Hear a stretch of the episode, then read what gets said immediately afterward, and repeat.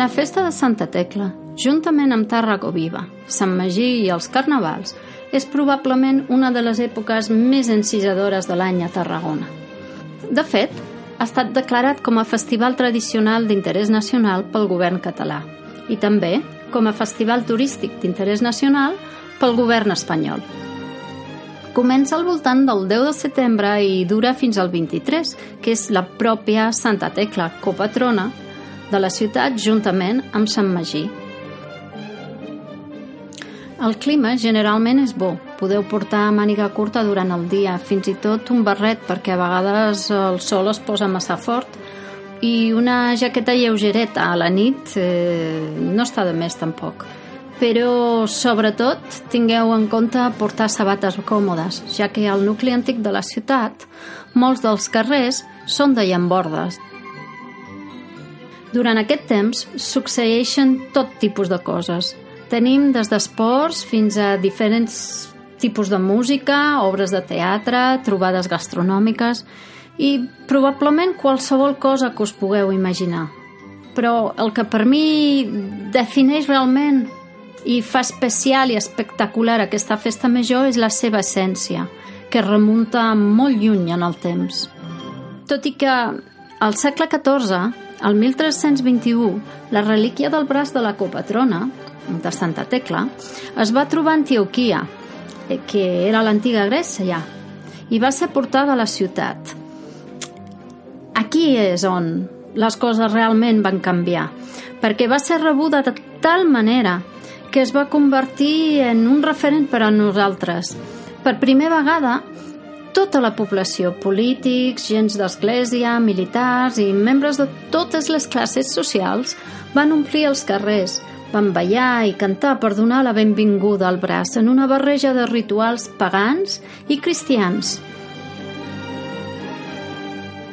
Tenim conjunts de balls i de danses com la dansa de turcs i cavallers o la de bastonets, el ball dels set pecats capitals, on els participants porten màscares que poden impressionar i fer por als més petits. Tots són recreats per colles que es preparen durant tot l'any. Tenim els entremesos, una farsa curta relacionada sobretot amb la situació política de la ciutat i del país. La gent diu realment el que pensa, mentre els membres del consistori hi són presents havent d'escoltar-ho calladets. El ball de dames i vells és semblant, però en aquest cas són danses parlades, sense la presència obligada de les autoritats. Els castellers. Hm. Torres humanes, què dir?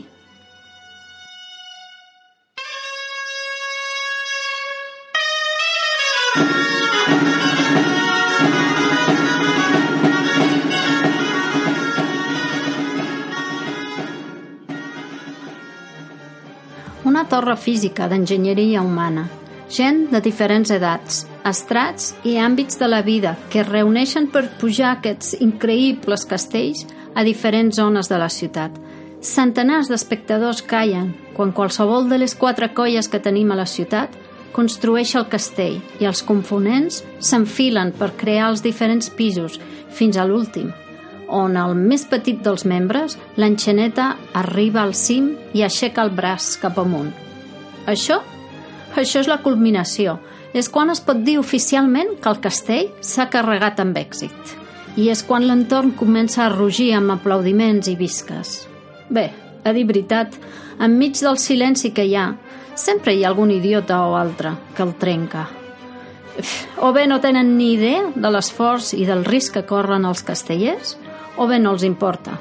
Generalment, també són aquestos els que s'emborratxen, que llencen deixades per tot arreu i són per si mateixos. Una desgràcia en qualsevol moment o lloc al que van. Però tornem a les coses bones. Bé, no, només un incís.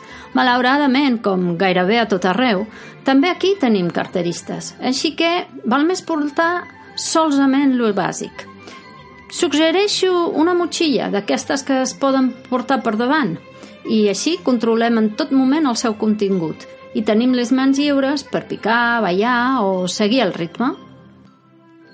Tinguem en compte que els components de les diferents colles podrien oferir-nos la possibilitat de participar i convertir-nos també en part del seguici, especialment el bestiari, els gegants, els nans o els diables. Ara, deixeu-me explicar una mica més sobre els tres primers. Són estàtues buides fetes amb diferents materials que representen animals o persones importants i estimades per la ciutat. Són portats per una o més persones, segons la seva forma o el pes. Cada element té la seva pròpia colla, música i coreografia, i balla en diferents moments i lloc durant les festes. El seguici és probablement l'element més popular de la festa – fins i tot hi ha una versió per als nens, on ells tenen petites rèpliques dels diferents elements. Pel que fa als diables, una menció especial.